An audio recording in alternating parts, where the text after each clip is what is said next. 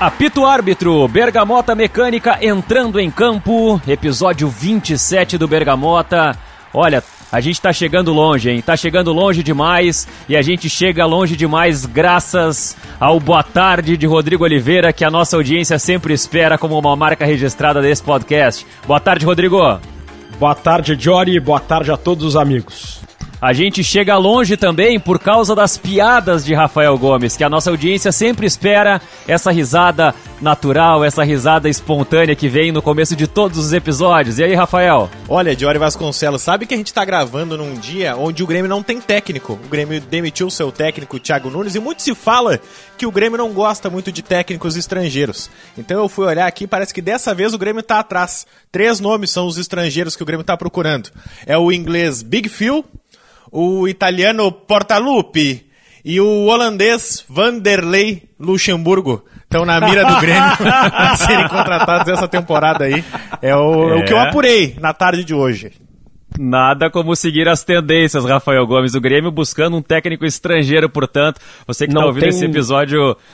Você que está ouvindo esse episódio quando o Grêmio já tem o treinador, vai dar mais risada ainda dessa piada do Rafael. Fala, Rodrigo. Não tem espaço para um técnico com uma visão estrangeira, uma visão sul-africana, o Joel Santana. Sensacional. Quero, quero dizer para vocês o seguinte, tá?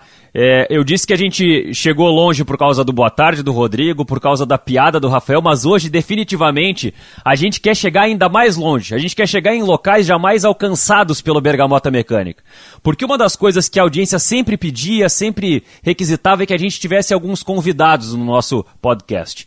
E hoje a gente vai estrear essa, essa marca aqui do Bergamota Mecânica com a presença de um convidado que não poderia ser melhor, que não poderia ter mais a ver com aquilo que é o Bergamota Mecânica, porque o lema desse podcast é a frase de Isaac Newton: O que sabemos é uma gota o que ignoramos é um oceano. E nós estamos trazendo para a conversa aqui, para elevar o nível da discussão, um cara que sabe e sabe muito sobre muitas coisas diferentes. Um conhecimento absurdo, uma referência no jornalismo esportivo e certamente um, um grande ídolo, um grande ídolo para todos nós que estamos aqui nesse podcast, Rafael, Rodrigo e eu, Diori. José Alberto Andrade, é um prazer te receber no Bergamota para a gente falar sobre os 50 anos do Sala de Redação. Tudo bem, Zé?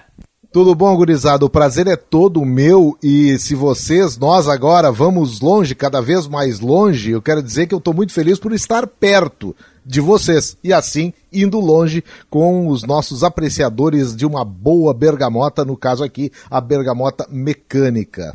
E a gente vai falar sobre os 50 anos do Sala de Redação e também com a presença do Zé Alberto, a gente está fazendo também algo aqui que é um cross de podcasts. Porque o Zé Alberto foi o, o, designado pela nossa equipe de esportes do Grupo RBS, da Rádio Gaúcha, de GZH, para ser o comandante do podcast do Sala Especial dos 50 anos. Então você que está ouvindo o Bergamota Mecânica, vai ter, obviamente, com a presença do Zé Alberto, algumas pinceladas, algumas histórias, algumas coisas que até não entraram lá naquele podcast, mas você pode aprofundar depois essa discussão, você pode ouvir os personagens que lá falaram. É só ir no Spotify e pesquisar Sala de Redação 50 anos. O, o, o podcast do Sala ele tá dentro do, do espaço lá de GZH no Spotify. Então tem lá o timeline, tem o Sala de Redação Diário e tem também o podcast 50 anos do Sala. Mas se você for na busca e colocar Sala de Redação 50 anos, aparece lá episódio 1, episódio 2, episódio 3, episódio 4 e assim sucessivamente. E é para isso que a gente está com o Zé Alberto aqui, para começar a mergulhar nessas histórias. E a primeira pergunta que eu queria te fazer, Zé Alberto, para a gente começar a colocar o sala de redação dentro da discussão, é a seguinte: é, já foi possível descobrir alguma coisa, aprender alguma coisa sobre o sala de redação que tu não sabia antes de começar essa gravação desse podcast? Havia, havia. Eu sempre ouvi, eu, eu, eu, lembro do ambiente, assim, como ouvinte, ouvinte, ouvinte bem jovem, eu sala lá da década de 70.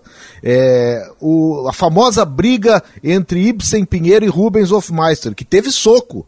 Teve soco. E eu sempre achei, pô, eu não me lembro do, do, do, do, ambiente, por isso eu não me lembrava do programa, mas eu sempre tive a noção, olha, foi, os caras se pegaram no ar. Não foi. A briga foi na frente do antigo bar, que a gente tinha, o antigo bar, na frente do saguão da rádio, a briga foi fora do ar. O soco foi fora do ar e Ibsen Pinheiro venceu a briga porque só ele atacou. Quando o Hofmeister foi tentar é, revidar, o Ibsen já estava, eles já estavam contidos pela turma do Deixa Disso. Então a, a primeira grande briga do Sala não foi no Sala. Foi na sala de, de espera ali, praticamente. Isso, isso. Eu, eu desconhecia. Olha que eu já ouvi essa história de vários participantes, inclusive, e só agora, quando a gente estava conversando com personagens daquela época, é que a gente que eu tive essa, essa confirmação de que a briga não foi no ar. É, agora é muito legal, né? Além de, além de ter esse conteúdo do podcast que o Zé Alberto está trazendo vários personagens que, que fizeram história no Sala. É, o, o, documentário que foi ao ar na RBS TV e está disponível também lá no, no site do ge.com é muito legal para recuperar histórias, recuperar questões bem legais. O próprio livro do Sala de Redação, feito pelo, pelo Kleber Grabowski e pelo Júnior Maiká, que tem também uma versão com documentário que está no YouTube.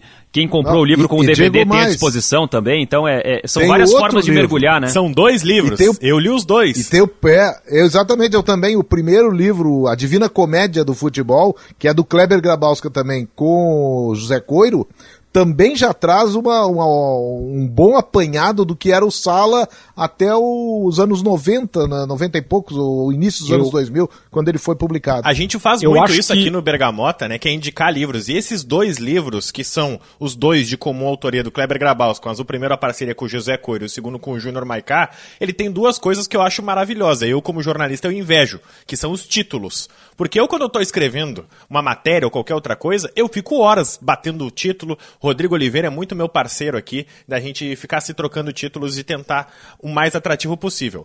Sala de redação, A Divina Comédia do Futebol, é um título maravilhoso. E Sala de redação aos 45 do primeiro tempo para celebrar os 45 anos é uma data quebrada que só faz sentido no futebol, que são os 45 minutos. O nosso Bergamota Mecânica tem 45 minutos mais acréscimos, então eu gosto muito dessa sacada do porquê escrever um livro nos 45 anos e a analogia com os 45. Mas é, até interrompendo o Rodrigo ali, uh, eh, para ele completar depois, a, a primeira coisa que eu quero te perguntar é uma contextualização.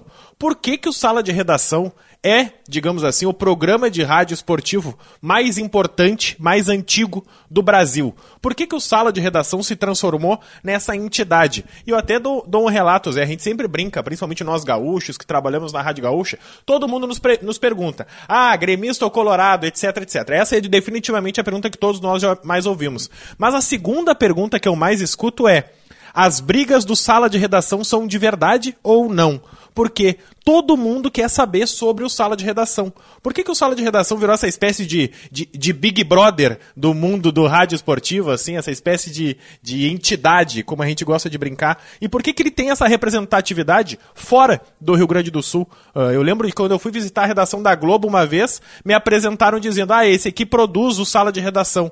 E aí eu também gostei do, de ouvir o podcast do Zé, que no podcast ele fala: eu, eu, eu gostei sempre muito de ser produtor, sabe por quê? Porque não precisa produzir nada nada no sala de redação. O produtor não faz nada. O produtor não existe. Eles fazem tudo sozinhos. Então, Zé, eu queria essa tua contextualização de o que é, por que é e como que ele vira esse, essa entidade do Rádio Gaúcho eu acho que tem vários fatores. O primeiro deles é o seguinte: ele surge é, pelas mãos de um cara que era consagrado no Rádio Gaúcho, que era o Cândido Norberto. Então ele, ele começa tendo essa representatividade. Mas ele surge numa rádio que não fazia futebol.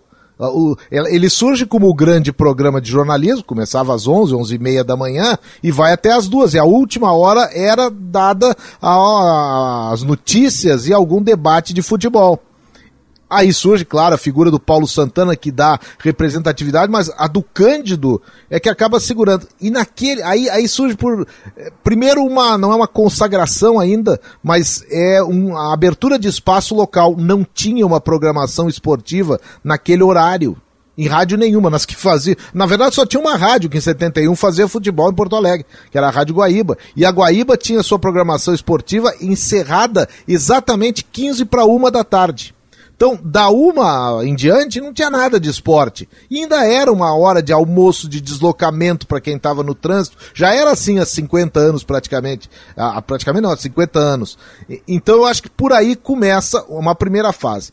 A segunda fase surge da relevância dos, dos convidados e personagens do Sala, que começa com os repórteres, o Valtair Santos e o Cláudio Brito, mas aí logo em seguida já surge o Paulo Santana, respaldado na sua genialidade, e também já logo em seguida pela participação do Santana no Jornal do Almoço. Ele, ele é dos primeiros pa participantes do Jornal do Almoço. Então o Santana vira um cara conhecido não só pelo rádio, e, e sim a TV ajuda muito.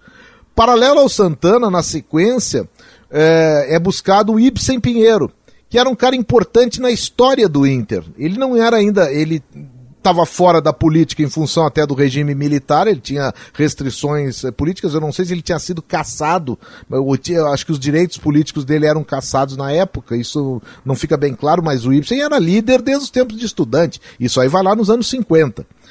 Mas o Ibsen era brilhante, e era um cara respeitadíssimo, é, como dirigente, como um cara que era o grande líder do movimento que, de certa forma, mudou o Inter e tornou o Inter vencedor nos anos 60. E no, na dialética com o Santana virava um, é, uma, uma discussão muito forte, assim, muito qualificada. Mesmo que o Santana tenha aquele jeito, tinha aquele jeito dele. Isso aí cada vez faz mais sucesso pela qualidade e pela falta de concorrência. Não havia programas de debate no rádio. Na televisão, naquela época, até tinha. Nas noites de domingo, o programa chamava-se Jogo Aberto, na antiga TV Difusora, hoje TV Bandeirantes, que tinha lá os seus os do debate. Era o, era o programa que, que fazia, às vezes, do debate do futebol. E a Rádio Guaíba fazia um programa uh, semanal à noite na segunda-feira, que avaliava a, rodada, mas não era uma coisa diária, não tinha a dinâmica do diário. E aí esse segredo do Sala, que vai se perpetuando até que a Gaúcha retoma as transmissões esportivas, e o programa vai crescendo tal, de tal ponto que todo mundo do futebol começa a ouvir o Sala depois das rodadas. Ele passa a ser um tambor naquele início, de, de, já naquele início. A, a, briga do Ibsen Pinheiro com o Rubens Hofmeister é daquela época, 70 e baixo, assim. O campeonato gaúcho passa a ser discutido, algumas outras coisas. Então, isso torna o programa conhecido em termos de audiência, respeitado pelas figuras que tem, e inédito, porque não tinha concorrência, ele corria sozinho com muita qualidade. Eu gostaria de aproveitar a presença do Zé Alberto, um, uma das pessoas que mais conhece de rádio que eu conheço, para falar sobre o legado histórico do Sala de Redação para o rádio. Primeiro, eu acho que o Sala de Redação ele, ele tem uma história fascinante como um exemplo do quanto uma crise pode aguçar a criatividade. Quero indicar o livro Rádio e Capitalismo no Rio Grande do Sul, de autoria do professor Luiz Arthur Ferrareto, outro profundo conhecedor de rádio, o melhor professor que eu tive na faculdade de jornalismo. Que é um dos convidados do Zé Alberto no podcast do Sala de Redação. No, no é último episódio, no, com Alex no, Bagé e Zé Potter. É o episódio que fala do Sala do Futuro, o Ferrareto fazendo essa análise do, que, do, do, fenômeno Sala de Redação e projetando, seja pela linguagem, pelas novas plataformas, com aqueles que são os dois mais recentes é, participantes do Sala, o, o Alex Bagé e o Potter. E aquela, naquela época, 1973, o Zé Alberto contextualizou bem, a Rádio Guaíba era líder de audiência e tinha recursos para viajar, para cobrir jogos fora do estado. E a Rádio Gaúcha não. A Rádio Gaúcha lançou um programa revolucionário em relação a formato e conteúdo e também faixa de programação. E esse programa deu tão certo que foi, de certa forma, o catalisador da virada e, e, e, que ajudou a que no futuro a Rádio Gaúcha assumisse a liderança do rádio esportivo por muito tempo, com uma. É, de, de, uma forma bem progressiva, né? Depois vários nomes históricos da Guaíba foram para a Gaúcha, e isso é uma coisa que me fascina. A outra, e, e é importante ter o Zé aqui para comentar isso, é o quanto o Sala de Redação revolucionou o formato dos programas esportivos da época. Naquele tempo, os programas de rádio eram muito engessados, a voz impostada, o texto lido, o roteiro. Aqui fala o correspondente, aqui é o repórter Esso. Vamos às notícias das últimas horas.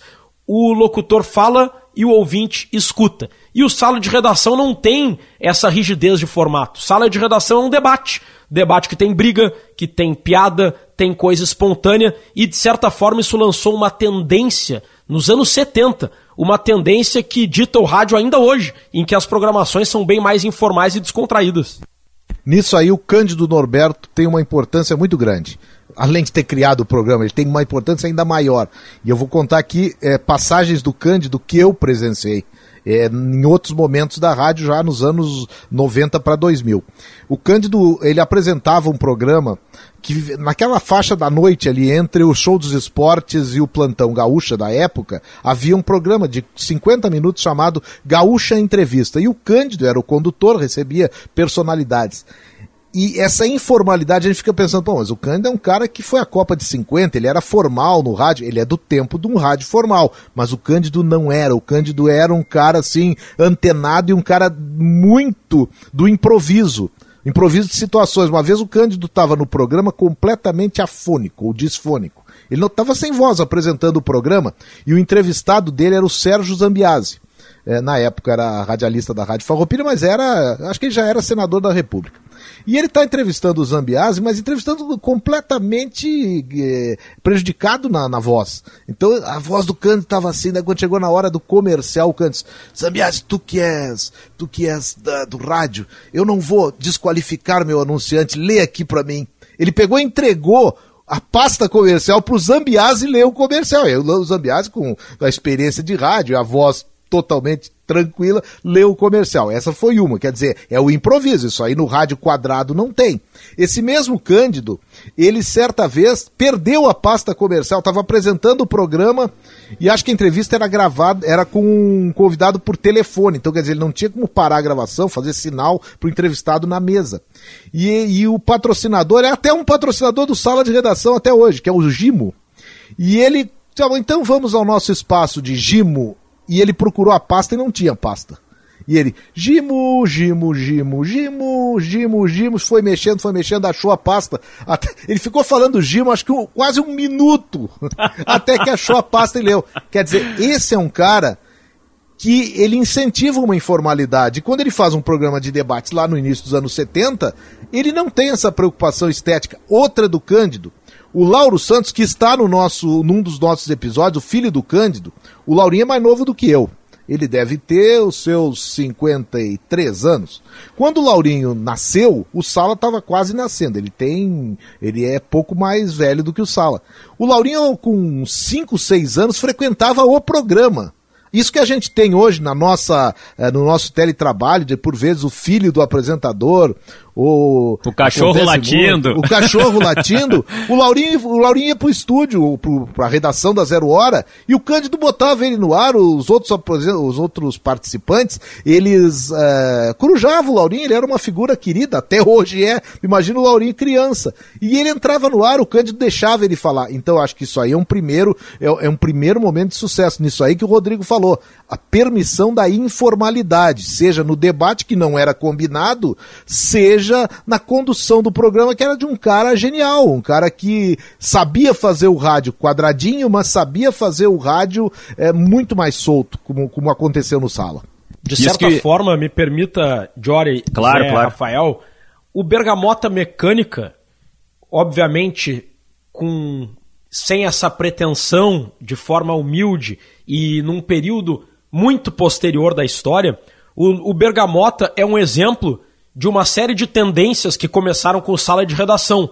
Quando nós vamos gravar o Bergamota, né, Jory, Rafa, a gente não prepara um roteiro. A gente pesquisa assuntos, até anota alguns tópicos do que a gente pretende debater, mas a gente não, não tem um roteiro lido como eram os programas de antigamente. Loki, é, Jory, Loki, Ifen. Boa tarde a todos. Apesar Esse de ser é todo mundo meio. Loki no Bergamota, né, Rodrigo Oliveira? não tem o Loki. E não, e não tem, tem nada. E eu gosto muito da história nós. do Cândido Norberto, que não tem nada mais cara de pau do que tu ficar falando Gimo, Gimo, Gimo. É a propaganda pronta, a cara de pau de é, Cândido assim Norberto. Como, assim como... Gimo cupim puro, né? Eu, eu noto que os ouvintes gostam de se sentir conversando com os radialistas, com os comunicadores. Não é aquela coisa impostada que fala o repórter isso, a voz da história. Não, a gente bate um papo. O cara tá ouvindo alguém que poderia estar tá sendo um amigo batendo um papo. Quer ver outra, Rodrigo? Então, desse negócio da voz impostada, o sala de redação, ele chega num determinado momento em que ele coloca frente a frente duas pessoas cuja dicção era totalmente o anti-rádio, que é Oswaldo Rola, o Foguinho, que tinha uma voz peculiaríssima e, e, apaixonante por isso, pelas ideias e pela personalidade que era, e Cid Pinheiro Cabral, que chegou depois. É, de, o Cid foi, na verdade, o sucessor do Ibsen Pinheiro. Quando o Ibsen saiu. Para ser RBS candidato busca, a vereador, né? É, a RBS busca, busca o Cid. E, só que a voz do Cid e a voz do Foguinho, elas eram muito peculiares, totalmente fora do padrão. E foi talvez um dos melhores momentos do Sala, o sucesso da dupla Cid e Foguinho.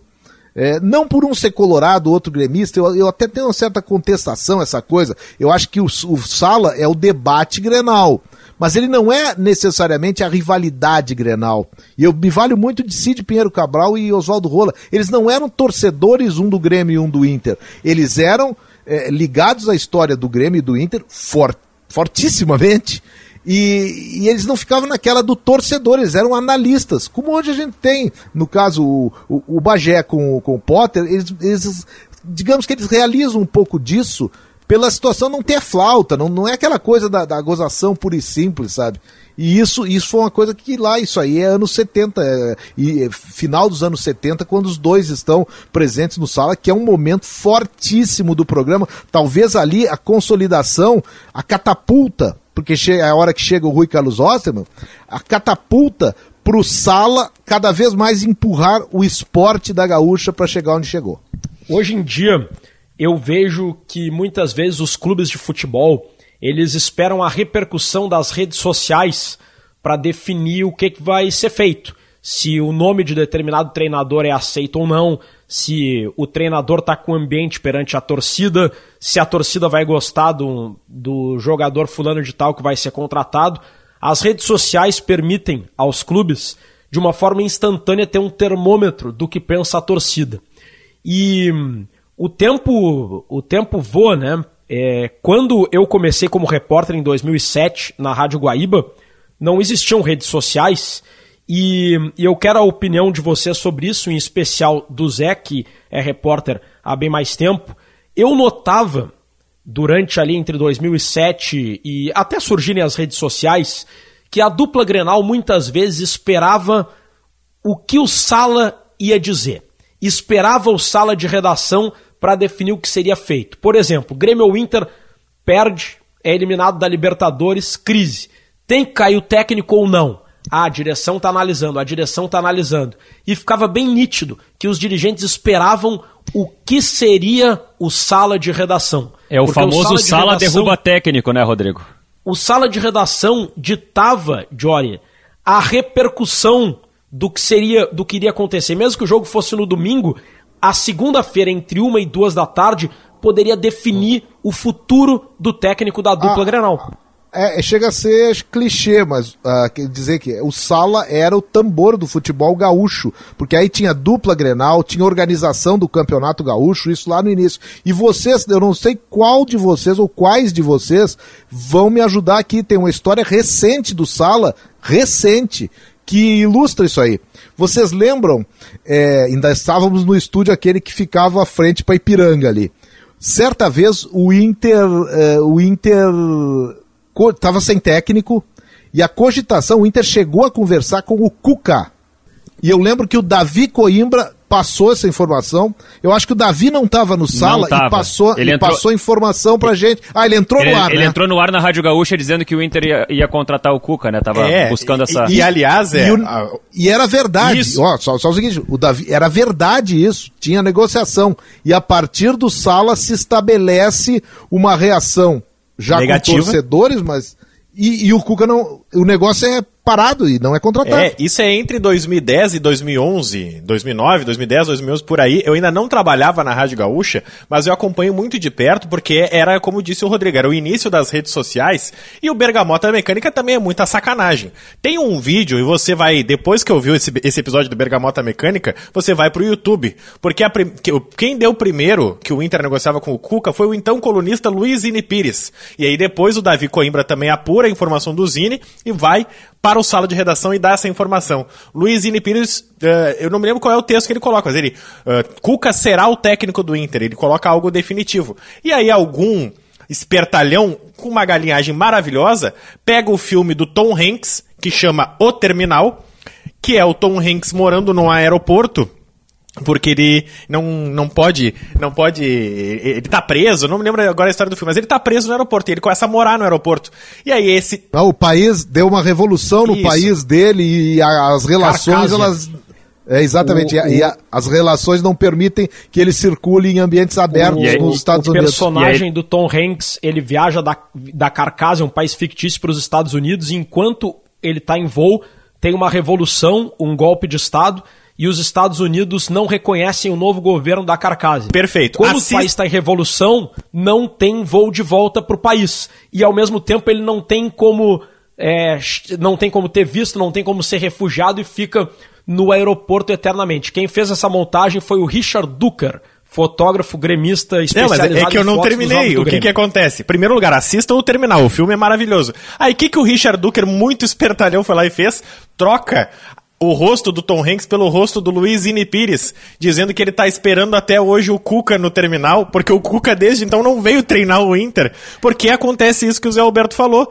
Por conta da repercussão através do sala de redação, o Inter vê que a repercussão é tão negativa com o Cuca que o Inter desiste de contratar o Cuca. O Cuca, inclusive, já deu entrevista dizendo que estava com a passagem comprada para Porto Alegre e recebe a ligação dizendo que não, que não é mais para vir, que o Inter não vai mais contratar ele. É, isso é interessante porque é um dos primeiros memes, assim, né, da, da, da era da internet, que surge a partir disso, e, e, e a sacanagem é o Luizine Pires esperando o Cuca no aeroporto e morando no aeroporto eternamente, né, porque o Cuca nunca chegou. Então é mais ou menos isso. Agora, voltando aqui pra... pra, e, com, pra... e com uma notícia que era real. Claro, perfeito, perfeito. E aí ele, ele o, o, Tom Hanks no trailer ele tromba com a Catherine Zeta-Jones, que é a aeromoça que ele fica apaixonado. E aí o Duker muda a legenda. Tá esperando o Cuca também? Ai, que maravilha, cara. agora, voltando pro começo do Sala, né? Eu acho que o, o, Rodrigo pegou um pouco essa, essa parte aí, o Zé tava falando. Eu acho que é legal de, de trazer também como um, uma contextualização, né?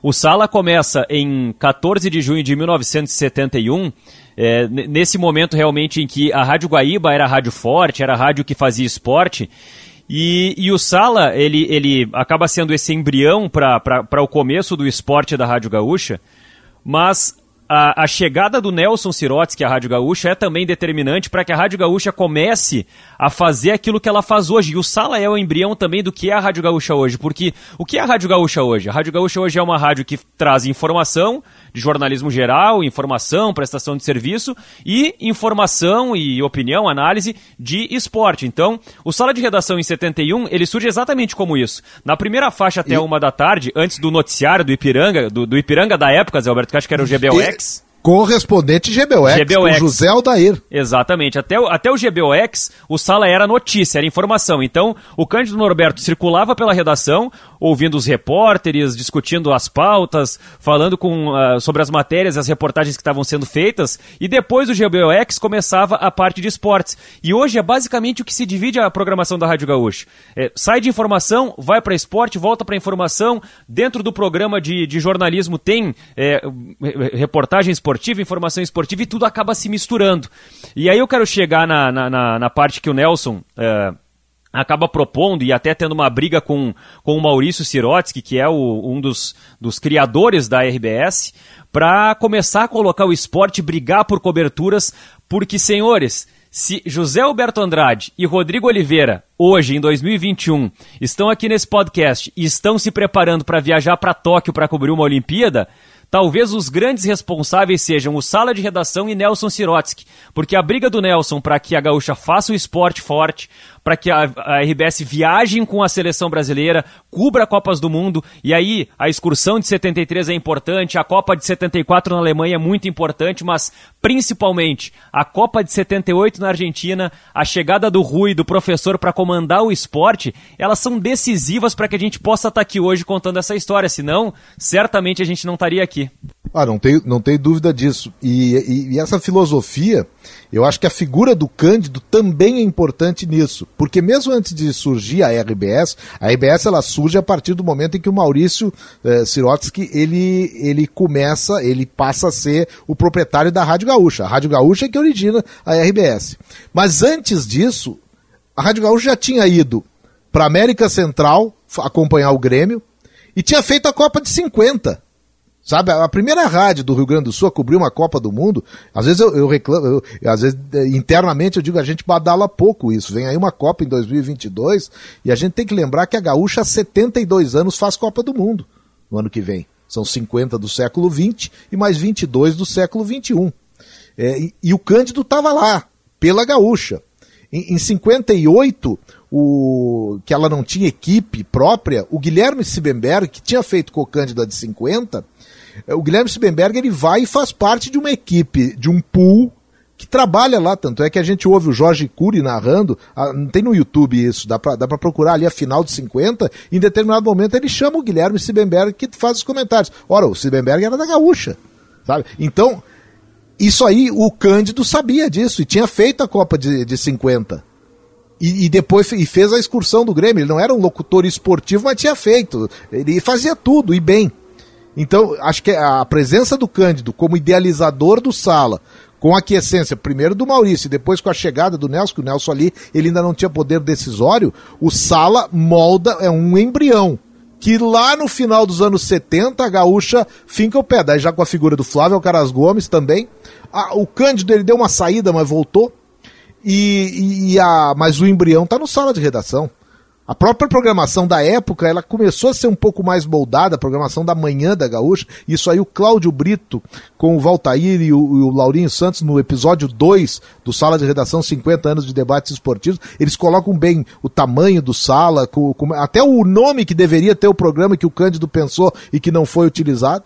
Tudo isso está tá lá. Então, tem Cândido Norberto, tem Maurício e depois a, a figura do Nelson para consolidar a partir daquilo que já era o sala de redação. E não dá para falar de, de, sala de redação e não dá para fazer o Bergamota Mecânica sem duas coisas, Rodrigo e Rafael. A gente tem uma, algumas regras aqui no, no nosso podcast, viu, Zé Alberto? Uma delas é a piada do Rafael no começo o boa tarde do Rodrigo. Todo mundo vai nas redes sociais Rodrigo e pede, Rodrigo, me manda um boa tarde. Ou então vai lá e comenta, boa tarde, porque o Duda Garbi imitava o Rodrigo, então o boa tarde virou uma marca registrada.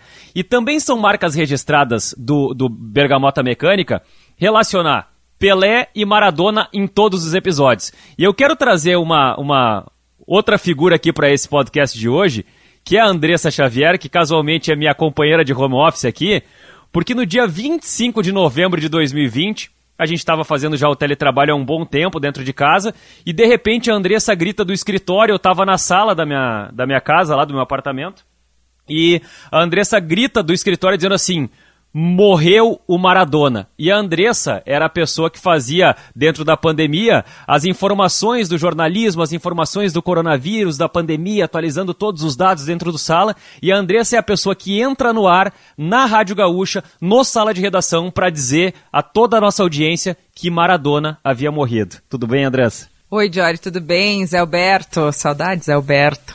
Rodrigo, eu quero um boa tarde teu, senão não vou falar. Boa tarde, Andressa. Ah, obrigada. e aí, Rafael? Bom, foi, foi um momento é, surreal, assim, tu falar que morreu o Maradona. Primeiro eu olhei na, nas notícias nos sites brasileiros que começavam a falar sobre isso, é, que ele estava em estado grave. E aí, quando eu abri o site da Argentina, e aí o Sala entrando no ar, foi exatamente naquele momento, eu vi o Morreu Maradona. E aí não tem como não tremer, né? Poxa vida, um, um ídolo do futebol, um ícone como esse morreu. E, e aí eu ainda esperei alguns segundos, assim, para confirmar em outros sites, para olhar se tinha morrido mesmo, porque tinha essa, é, essa atualização, era o F5. Alguns sites ainda falando que ele estava em estado grave, outros já dizendo que tinha morrido, para depois sim cravar a informação de que tinha morrido Maradona. Mas é daquelas coisas que tu, tu não imagina, né? 2020 foi realmente um ano é, trágico por pandemia, por tudo que aconteceu, que a gente sabe está cansado de saber. E ainda vem o Maradona. Então é uma coisa depois da outra e, e é um baque. Tu ter que dar uma informação como essa no programa, que tem um tamanho como é o Sala de Redação. E que eu estava ali para trazer o Breaking News, mas nunca imaginei que ia trazer um sobre o Maradona exatamente naquele momento ali. Então foi uma repercussão imediata com, com o pessoal do esporte. E, e não, não queria ter é a informação que ninguém queria dar, né, Zé Alberto? Mas é, estamos aqui claro. para isso. Estamos aqui para isso. Vocês querem uma história minha do sala de redação, como produtor, vocês que foram, uh, pelo menos o Rafael e o, não sei se o Jorge chegou a ser o homem do telefone no sala? Sim, sim. A história é a seguinte: é, é, é primeiro, é desconhecimento de onde é que eu estava lidando. Pilavares, escritor já falecido, escritor, jornalista, um cara fantástico. É, Pilavares, certa vez, Colorado, ele foi colocado no sala. Ele era colunista, articulista da Zero Hora e foi colocado no sala para fazer um lado colorado que estava faltando ali. Foi buscaram vários naquele momento. O Marco Aurélio, chargista. E o Pilavares foi. O Pilavares durou acho que uma semana, nem isso, no sala. Pediu para sair e disse: isso aqui não é programa de rádio, isso aqui é um moedor de carnes. ah, um moedor de carnes. É, eu, eu, eu, conhe, eu conheci essa, essa capacidade de moer carnes na seguinte, eu era produtor, é, mas não era produtor do sala, era produtor que estava no horário do sala de redação. E me liga, na época não tinha fax, nem fax tinha na época. Isso é 88, eu acho. 87, 88. É, e liga um. Acho que é 87, o Filipão era o técnico do Juventude. E, e ligam um, um ouvinte de se dizendo de Caxias do Sul, e acho que era mesmo, dizendo que, olha, o Juventude ia jogar com o Grêmio. Olha, esse jogo tá todo armado. Porque ontem o Raul Regis de Freitas Lima, que era dirigente do Grêmio, acho que era vice de futebol na época, estava jantando com o pessoal do Juventude tinha uma máxima, assim, que o Juventude com o Grêmio ele facilitava e que com o Inter ele endurecia e tinha, na, naquela época se falava muito isso. Uma coisa extremamente desagradável e irreal, como a gente sabe. É que o Grêmio tinha um time melhor que o Juventude na época também, ganhava todas. Resultado, eu tô ali, chega na porta de trás, ficava as minhas costas a porta do corredor onde Paulo Santana, programa no ar, e o Santana saía para fumar. E só tá com aquele jeito dele. E aí, Andrade? Tudo tranquilo? Ah, tudo tranquilo, Santana. Estão ligando muito. Ah, estão ligando, mas tem, não tem nada assim de, de representativo. Só um cara agora que ligou aqui, disse que está indignado porque o Grêmio vai entregar o jogo, não sei o que tem. Falei, deu, deu o resumo da ligação do cara. O Santana termina de fumar e volta pro programa. Eu quero dizer que é um absurdo que estão comentando em Caxias que o Grêmio vai, que o Juventude vai entregar o jogo, porque. Cara, era, não era nem um off, eu só contei de uma coisa que eu não levei para eles, porque não era relevante, era uma coisa muito, muito grave, sabe? Mas era irrelevante naquele momento. Resultado, a equipe da rádio foi para Caxias e antes de sair para Caxias, o presidente do Juventude na época, o senhor Gilson Toné, lembro até o nome do presidente, ligou e disse: Olha, vocês nem precisam vir a Caxias, porque vocês não vão entrar no estádio. Tá? Caramba, velho. Aí, culpa é tua, Zé Alberto. A culpa foi não, tua. É só essa crise o, que o Zé Alberto e, criou, cara, com o é, telefonema. e, o, e, o pior, e o pior de tudo é, é que eu é que atendi o presidente Toné. E eu disse, para aí, presidente, que isso aí não é da minha alçada. Eu tava ali porque era, eu era o único cara que tinha o telefone, da, o telefone era na minha mesa. Chamei meu, o nosso coordenador, o Walter, o Walter passou acho que pro Ranzolin, sei lá onde é que foi parar. Resultado, a situação só foi assim resolvida e o jogo pôde ser transmitido porque Rui Carlos Osterman estava na equipe. E o Rui, ao chegar em Caxias, claro, com o Rui tem uma, tem uma. O Rui conversou com o pessoal do Juventude, explicou até da, digamos que do jeito do Santana e que aquilo ali não, não se tratava de uma, de uma acusação, mas a coisa enfeiou e, e, a nossa caminhonete em Caxias foi alvo de pelo menos de alguns palavrões. Eu na época não era repórter, só fiquei sabendo da história no outro dia. E a pergunta que não quer quando... calar, Zé, quanto foi o jogo? Eu não lembro, até faço questão de não lembrar. e quando teve uma vez que o Vianney Carles, saudoso Vianney Carles, saudades do Vianney, chamou o Atlético Mineiro de, como é que é, galinha morta? ou Galinha morta. franga, sei lá. E, É, o- antes da galinha final morta, da Copa galinha do morta. Brasil. E, bom, deu uma repercussão muito pesada, né? Lá em Minas Gerais, assim o, o, Grêmio, como... o Grêmio ia jogar a, a- Final da Copa do final Brasil da de Copa do Brasil contra, 2016. o- contra o Galo em 2016, jogo de ida, né? Por e, isso que... e quando o Inter... Quando o Eu Inter... fui, fui fazer um jogo, Rodrigo, logo depois disso aí. Fui fazer um jogo em Belo Horizonte, treinamento no CT do Galo. Até não sei se não era o jogo da seleção brasileira. E treinamento no CT do Galo. Daí a gente vai entrando, vai se identificando. Eu disse, "Não, Dedê, meu, da- sou da Rádio Gaúcha. O porteiro, que tava no portão, você é da Rádio Gaúcha? É.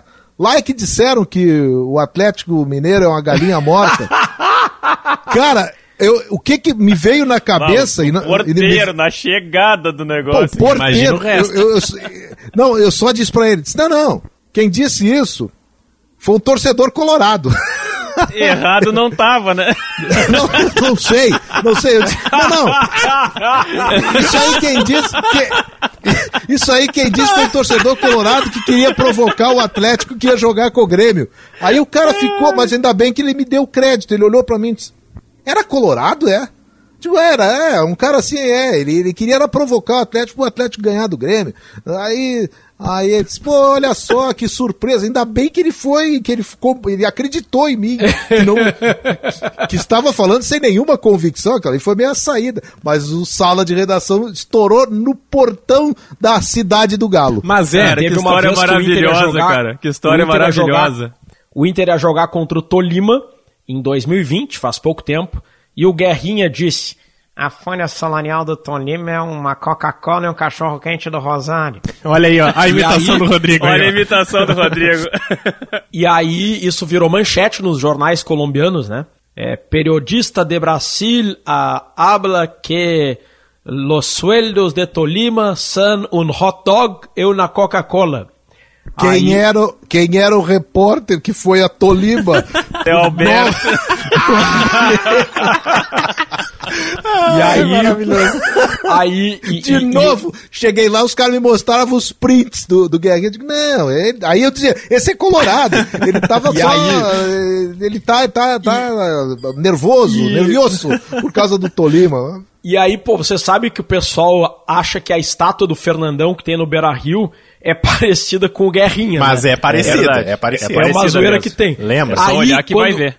Quando o Guerrinha começou a di- disse isso, os torcedores do Grêmio no Twitter começaram a, a se dirigir ao perfil do Tolima e, e ó, pessoal, não deixava, hein? Ó, estão cantando, estão menosprezando vocês. Aí um gremista fez assim: pessoal, esse Guerrinha não é só um torce, não é só um jornalista torcedor, ele é tão identificado, representa a voz do clube que tem até uma estátua em homenagem a ele. Olhem só. E aí botou a foto da estátua Que do barbaridade. Agora deixa eu contar uma história, ou complementar essa história da, do, do cachorro quente do Rosário aí. Cara, e aí, e aí eu acho que Vai traz um pouco a ideia do motivado. tamanho do sala de redação, tá?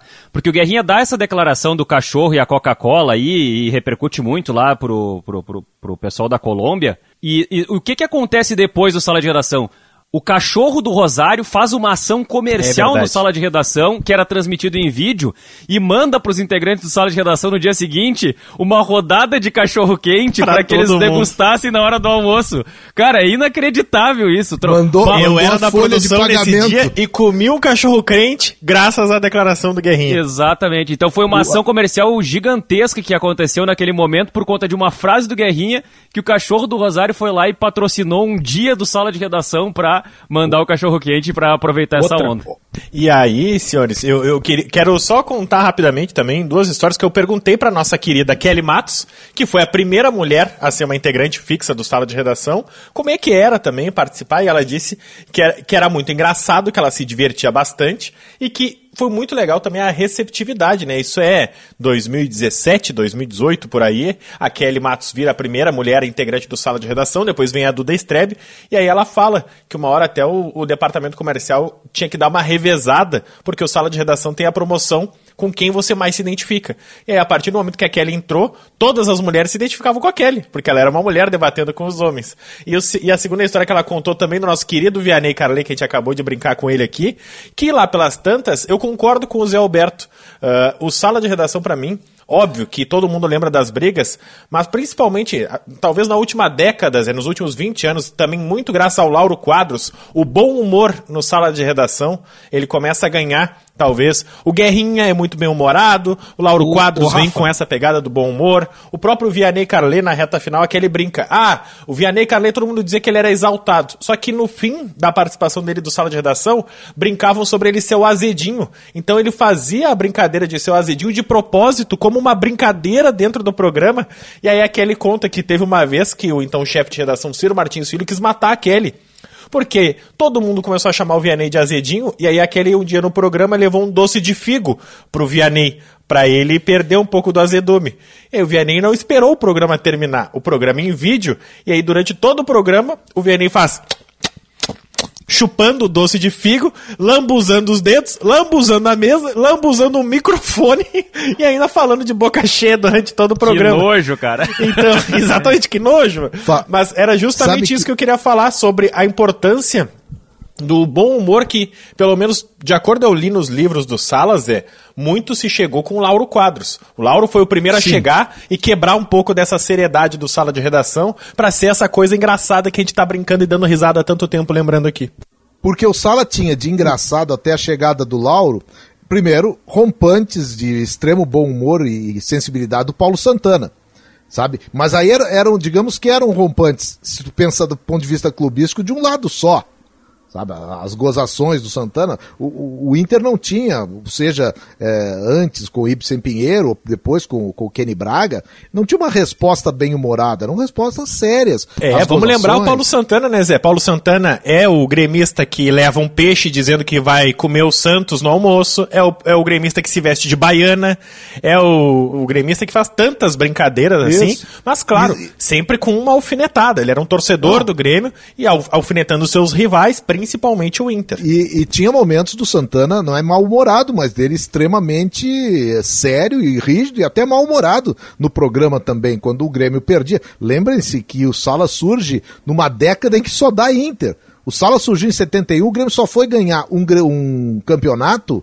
em 1977. Foram seis anos de sala de redação com o grande personagem gremista e sem vitória do Grêmio.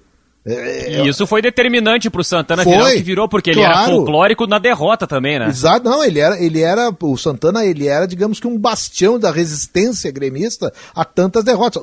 De Grenal, olha só, o Sala surge em junho de 71. Em 71, acho que mais pro final do ano, o Grêmio ganha um Grenal e depois só volta a ganhar em 75. Os primeiros anos do Sala é sem vitória do Grêmio em Grenal. E o Santana fazendo aquela, aquela resistência ali. Então, esse é um valor de origem do, do, Paulo, do Paulo Santana que tem, tem que ser. E ali ele firmou a imagem, na o... TV e no, e no tem rádio. Tem uma pergunta. Tem uma pergunta para o Jory. O Jory é analista de arbitragem da Rádio Gaúcha desde 2013, né, Jory? Isso aí, e... 2013. A tua função é uma função muito difícil e, e aqui vai a minha admiração a ti pela forma com que tu lida com isso, porque é tu tá permanentemente sob pressão dos torcedores. É, se o árbitro é xingado pelo, pelos torcedores, independentemente do que ele marca, tu muitas vezes é hostilizado, né, Jordan, nas redes sociais, independentemente do que tu diz. Se foi pênalti, se não foi, seja é, da torcida do Inter ou do Grêmio. Eu quero saber se tu já foi interpelado no ar ou fora pelo Paulo Santana, porque um dos teus antecessores, o nosso colega Chico já Garcia, foi. me disse uma vez que o Chico Garcia deu alguma opinião dizendo que não era pênalti a favor do Grêmio, ou que o Grêmio era tinha num sido Grenal lá, um lance lá que, que ele e... deu uma opinião e o Santana ficou, ficou puto com ele. Aí ele me disse que o Santana abordou ele no corredor e disse: Eu sabia que tu era uma fraude. Eu quero saber se já aconteceu algo parecido contigo, John. Cara, aconteceram alguns episódios assim, porque eu, eu comecei a trabalhar na Rádio Gaúcha em 2008 e fui virar comentarista de arbitragem em 2013. O Santana tava, tava na rádio ainda nesse período e, e, e sabe que eu, antes de, de, responder a tua pergunta, eu até quero, quero colocar algo que para mim é, é, é, bastante importante, assim, enquanto um cara apaixonado por rádio, um cara apaixonado pela, pela Rádio Gaúcha, que sempre ouvia a Rádio Gaúcha desde, desde criança e depois na faculdade só, só aumentou isso. É, e sempre tive o sonho de trabalhar na Rádio Gaúcha. Acho que eu falo por todos nós aqui que estamos fazendo esse, esse podcast. E, e, o quanto foi de, de extremo valor, assim, e, e, muito rico, ter tido a oportunidade de viver com caras como Santana, como Lauro, como Rui, como Vianney, o próprio Kenny, é, esses caras, assim, que são de uma primeira escola, praticamente, assim, de, uma, de um rádio que não existe mais, né, de, de um processo, assim, Zé, que, é, que, que, tornava essas figuras, assim, é, de um outro eles patamar, né? Eles, é, é que eles inventaram eles inventaram, eles criaram, não tinha nada antes deles. É verdade, e até eu colocaria nessa, né, nessa turma aí que, que eu estava citando antes até, Zé, o, o próprio Pedro como um cara dessa escola, acho que talvez o Guerrinha possa ser colocado, embora seja um pouco mais, mais jovem também, mas não vai existir assim, um, um, não vão surgir novos personagens que consigam alcançar o tamanho que essas figuras assim, e o Santana é o símbolo do Salo, o Santana é o símbolo disso que a gente está dizendo. Né? E, e, quando o Rodrigo me faz a pergunta ali, é, é inevitável, eu tenho até é, é, daquelas coisas assim que eu, eu separei o áudio do sala de redação nesse dia em que o Santana é, fez uma, uma cobrança ao Vianney por conta de uma, de, uma, de uma questão envolvendo a minha opinião dentro da jornada. É um áudio de um jogo do Grêmio contra o Juventude, um jogo cheio de polêmicas no primeiro tempo. E antigamente, na jornada da, da Rádio Gaúcha, no intervalo não tinha bola parada. O comentário no intervalo era comandado pelo comentarista o intervalo. Então o comentarista ficava 15 minutos falando durante o intervalo. E quando tinha a figura do comentarista de arbitragem, eu, eu fazia essa função já naquela época, o comentarista, no final do comentário dele, quando ele tinha feito toda a análise do jogo, ele pegava e dizia: e Diário Vasconcelos, e a arbitragem, como é que foi nesse primeiro tempo? Foi bem nesse primeiro tempo? Não foi? Não sei o quê. E eu entrava, dava minha opinião. E nesse dia, embora as polêmicas do jogo e, que foram até lances polêmicos contra o Grêmio no jogo contra o Juventude, o Vianney fez o comentário dele durante 15 minutos e não me chamou. E aí no dia seguinte, na, na segunda-feira no sala de redação, o Santana, ele foi cobrar o Vianney. A Rádio Gaúcha contratou o Jory a peso de ouro. A Rádio Gaúcha contratou o Jory pagando em dólar. E o Vianney não chamou o Jory para dar opinião ah, no intervalo. Vianney não tem autoridade. Que eu vou fazer? para falar sobre esse jogo e sobre a arbitragem. Uma bomba não, não. Não, mas ele estava demais lá. Vou te explicar por quê.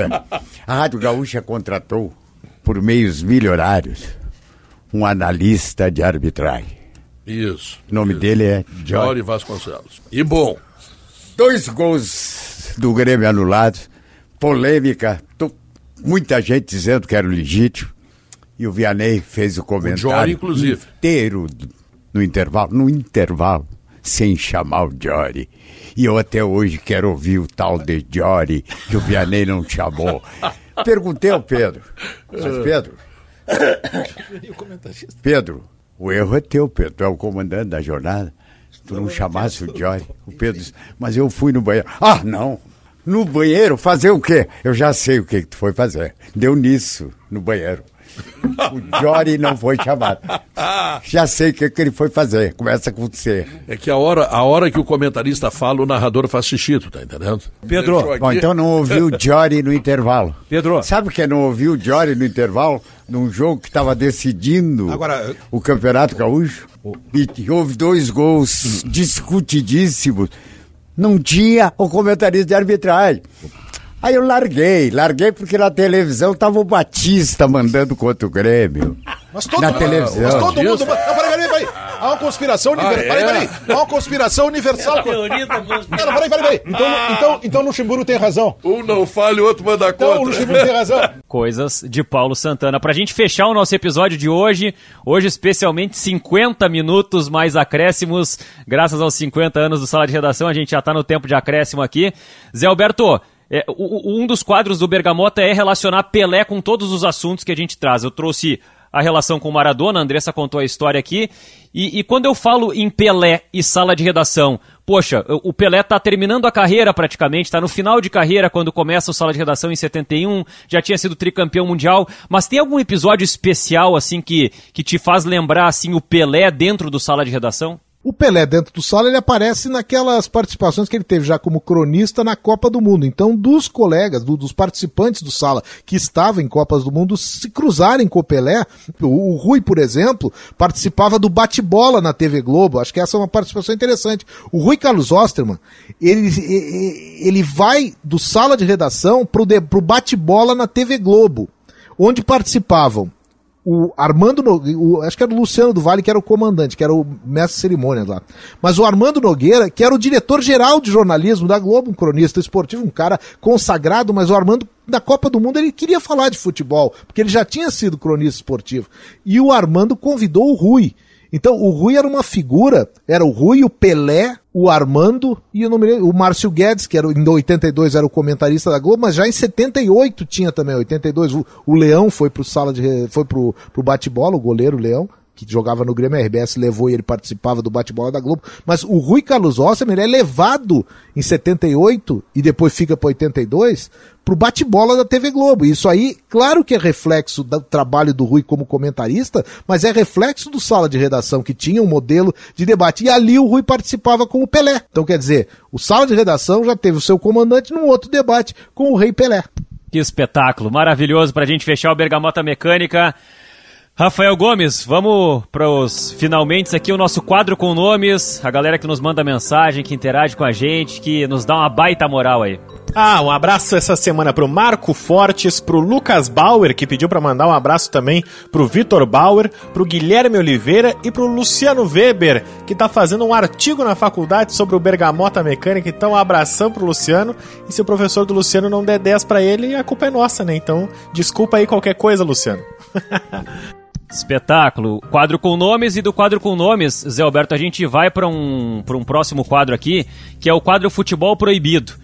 A gente tem um quadro no final de cada episódio em que cada participante do Bergamota Mecânica dá uma dica sobre alguma coisa que viu, alguma coisa que assistiu, sobre qualquer coisa da vida, assim, pode ser também, algum prato que gosta de fazer, alguma coisa que gosta de preparar. O Rodrigo já deu a dica de purê de batata doce, eu já falei que as pessoas devem ter um cachorro. A gente dá dica de livro, dica de série, mas não pode ter relação com o futebol. Então, como nosso convidado especial hoje, eu quero te dar a prioridade para ser o nosso primeiro a dar a dica hoje, Zé Alberto. Nos acréscimos tem tempo para fazer uma relação do Sala com esse quadro? Tem. Ah, tem sim. Em determinado momento, início dos anos 80, é, o sala de redação ele já tinha uma identidade e um estofo em que os participantes falavam de outros assuntos que não futebol. E sempre se criava aquela ideia, pois não estão falando de futebol, o público do futebol reclamava muito. Mas a gente via, ouvia, que, que também os comentários fora do futebol eles eram muito interessantes.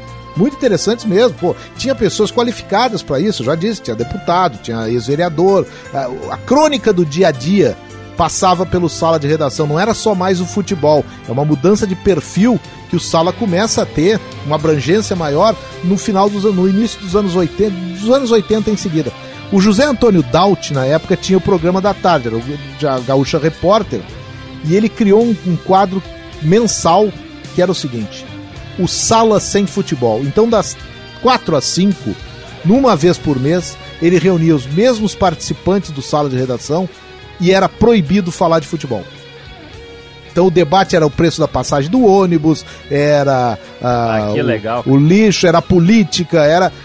E ali se fazia. Então, quer dizer, é mais ou menos isso que, que vocês estão fazendo aqui no, no nosso Bergamota Mecânica. Ah, isso é muito legal, muito legal. E, e uma dica pra galera aí, Zé Alberto, que não pode ter a ver com futebol. Algo que tu assistiu, algo que tu leu, algo que tu viu na TV, qualquer coisa. Não pode ser de futebol minha, minha dica, minha dica óbvia, né? Curtam os Jogos Olímpicos.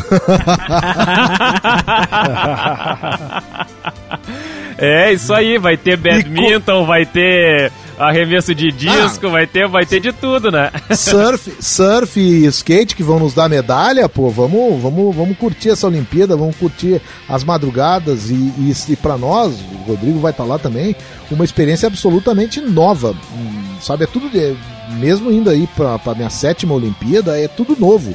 Eu, eu, não sei se eu vou poder entrevistar alguém. Não sei. Não sei qual é a distância que eu vou estar é de um atleta, de um local de competição. Acabou aquele negócio da zona mista, que é aquele empurra-empurra, que dá uma adrenalina maravilhosa, sim, mas que é desgastante.